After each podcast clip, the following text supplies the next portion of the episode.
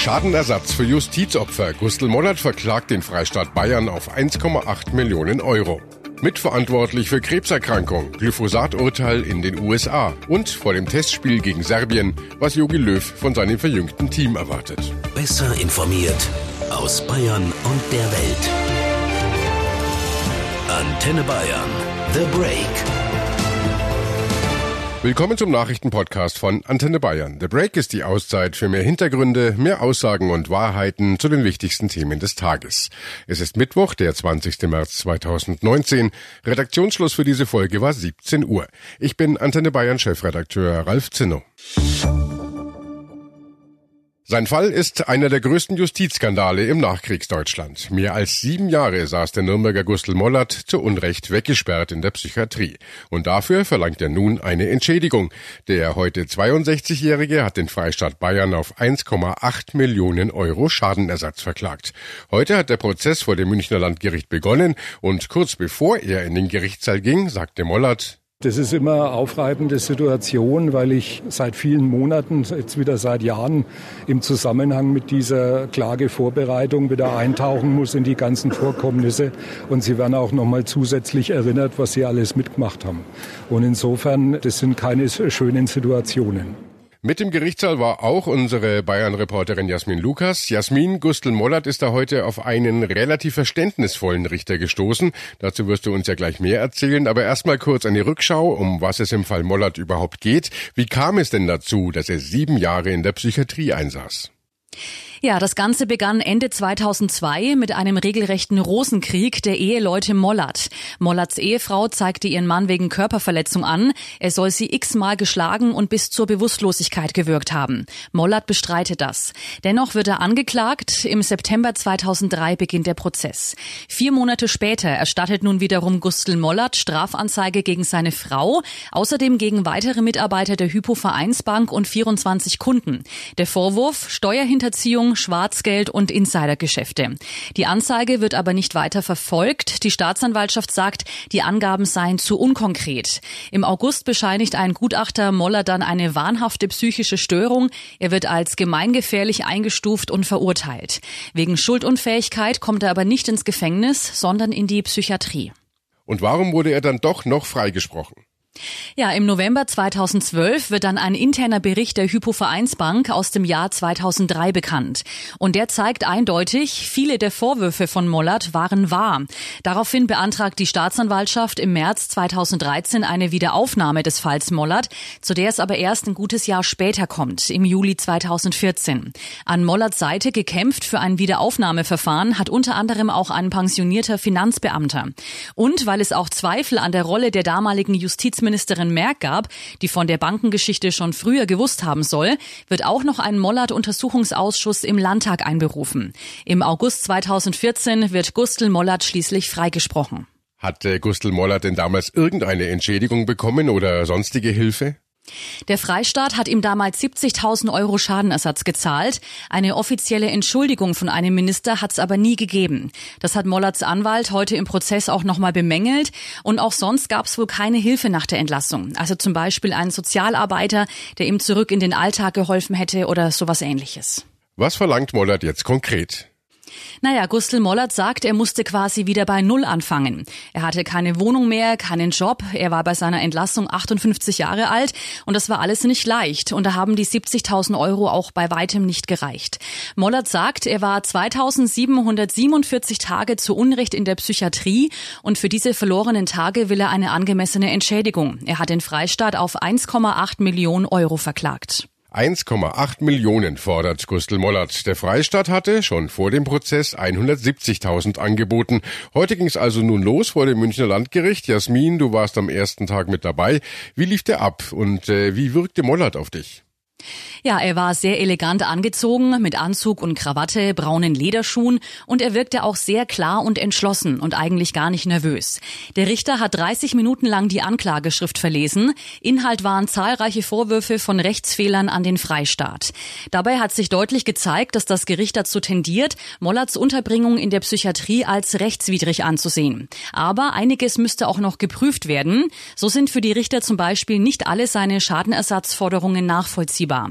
Das Gericht hatte übrigens schon vor dem Prozess vor einem Monat einen Vergleich von 600.000 Euro vorgeschlagen. Den hatte der Freistaat laut Mollerts Anwalt aber abgelehnt. Und genau zu diesem Angebot hat Gustl Mollert dir danach gesagt, das ist natürlich auch weit äh, von der ursprünglichen Forderung entfernt, ja. Und jetzt muss man mal sehen, wie sich überhaupt verhalten wird, ja. Ich meine, ich bin kein Streithansel auf Teufel komm raus und ich versuche auch realistisch zu sein, was ist möglich, was nicht. Und ich glaube, das Beste wäre, äh, wenn man sich da auch vernünftig zusammensetzt. Und das äh, Allerwichtigste ist, dass die Gegenseite mal auf gut Deutsch auf den Teppich kommt. Ja? und äh, überhaupt mal realisiert, äh, was dem Herrn Moller tatsächlich passiert ist. Und es ist ein, ein steiniger Weg, wenn man tatsächlich dann Instanzen durchprozessieren müsste. Aber wenn das sein muss, ja, dann muss ich das halt durchstehen. Jasmin, nochmal zu dir. Wie geht's jetzt weiter?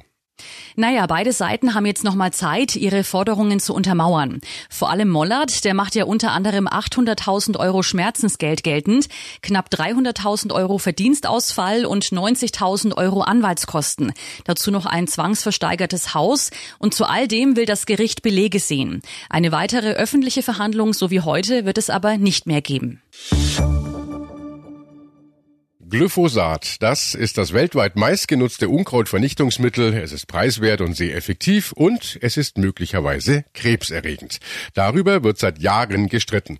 Bekannt ist das Mittel vor allem unter dem Namen Roundup. Hersteller ist der US-Saatgutriese Monsanto, der ja neuerdings zum deutschen Bayer-Konzern gehört.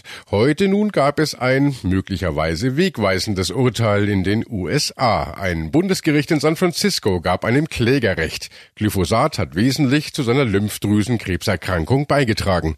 Antenne Bayern-Reporterin Manja Borchert, wie wichtig ist dieses Urteil?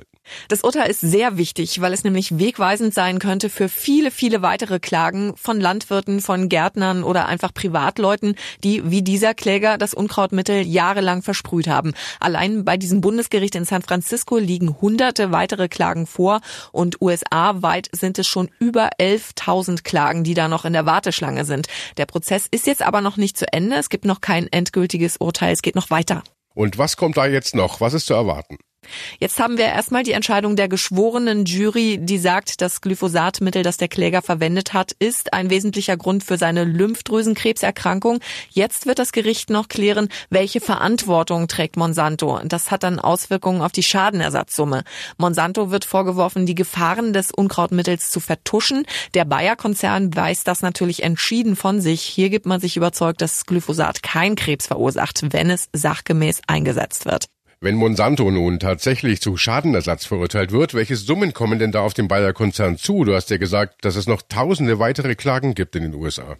Was dazu käme auf Bayer ist nicht abzuschätzen. Es gab zwar schon mal ein Schadenersatzurteil gegen Monsanto letztes Jahr, aber das ist nicht aussagekräftig. Eine geschworenen Jury hatte da geurteilt, dass Monsanto knapp 290 Millionen Dollar zahlen muss an einen Krebspatienten. Die Richterin hat dann später die Summe nochmal deutlich nach unten geschraubt auf knapp 80 Millionen Dollar. Aber auch das ist noch keine endgültige Entscheidung. Bayer hat nämlich Berufung eingelegt. Aber die möglichen Schadenersatz Schadenersatzzahlungen sind auch nur das eine Problem für Bayer. Da geht es ja auch ums Geschäft. Das Unkrautsvernichtungsmittel, um das es geht in diesen Klagen, ist aktuell noch ein Verkaufsschlager von Monsanto und Bayer muss befürchten, dass sich das ändern könnte. So viel zum Richterspruch in den USA. Wie sieht's denn bei uns in Deutschland und in ganz Europa aus? Da ist Glyphosat noch bis zum Jahr 2022 zugelassen. Wir schalten nach Brüssel zu Antenne Bayern Reporterin Sarah Gesade. Sarah, noch streiten sich ja die Wissenschaftler, ob Glyphosat gefährlich ist oder nicht. Genau, die Risikobewertungen von Wissenschaftlern gehen da total auseinander. Die Weltgesundheitsorganisation zum Beispiel stuft Glyphosat als wahrscheinlich krebserregend ein. Die Europäische Chemikalienagentur sagt dagegen, der Unkrautvernichter schädigt zwar ernsthaft die Augen und ist auch giftig für Organismen im Wasser, aber die wissenschaftlichen Erkenntnisse würden nicht die Kriterien erfüllen, um Glyphosat als krebserregend zu bewerten. Was stimmt davon jetzt? Das ist die Frage. Hersteller Monsanto wird vorgeworfen, die Gefahren von Glyphosat verschwiegen zu haben. Dieser Vorwurf spielt auch bei dem Prozess jetzt in den USA eine Rolle. Und äh, trotz aller Unsicherheit und aller Kritik, in Europa darf Glyphosat ja weiter verkauft werden. Ja, die EU-Kommission hat die Zulassung von Glyphosat Ende 2017 um fünf Jahre verlängert. Deutschland und auch andere Mitgliedstaaten haben ihre Zustimmung dafür gegeben. Damals hieß es hier in Brüssel, man sehe keine Verbindung zwischen Glyphosat und Krebserkrankungen bei Menschen. Für diese Entscheidung gab es viel Kritik. Umweltschützer werfen zum Beispiel der EU vor, dass ihr die Interessen der Agrarindustrie wichtiger gewesen sind als der Schutz von Natur und Mensch. Denn es geht dabei tatsächlich um einen Milliardenmarkt. Glyphosat wird weltweit von Landwirten eingesetzt, weil es ein sehr preiswertes und auch sehr wirksames Mittel ist. Und da fordern jetzt die Grünen ganz klar, damit muss Schluss sein, Grünen Fraktionschef Hofreiter. Was sich die Bundesregierung fragen lassen muss, ist, warum sie das giftige Glyphosat weiter auf unsere Äcker lässt. Agrarministerin Glöckner muss endlich Verantwortung übernehmen für die Gesundheit der Menschen und den Glyphosatausstieg in Deutschland vorbereiten. Die deutsche Fußballnationalmannschaft startet heute Abend mit einem ersten Testspiel ins Länderspieljahr 2019. Gegner um 20.45 Uhr in Wolfsburg ist Serbien. Und da werden viele natürlich ganz genau drauf schauen, wie sich das neue DFB-Team so macht, nach dem umstrittenen Rauswurf der Bayern-Stars Boateng, Hummels und Müller. Antenne Bayern Sportchef Carsten Wellert, was ist denn nun von diesem verjüngten deutschen Team zu erwarten? Ja, also im Kader, da steckt sicherlich eine Menge Potenzial für frischen, offensiven Tempo-Fußball. Ob das aber jetzt natürlich gleich klappt, so neu zusammengewürfelt, das kann auch Jogi Löw nicht versprechen. Aber dieser personelle Schnitt, den er jetzt vollzogen hat, der war unbedingt notwendig.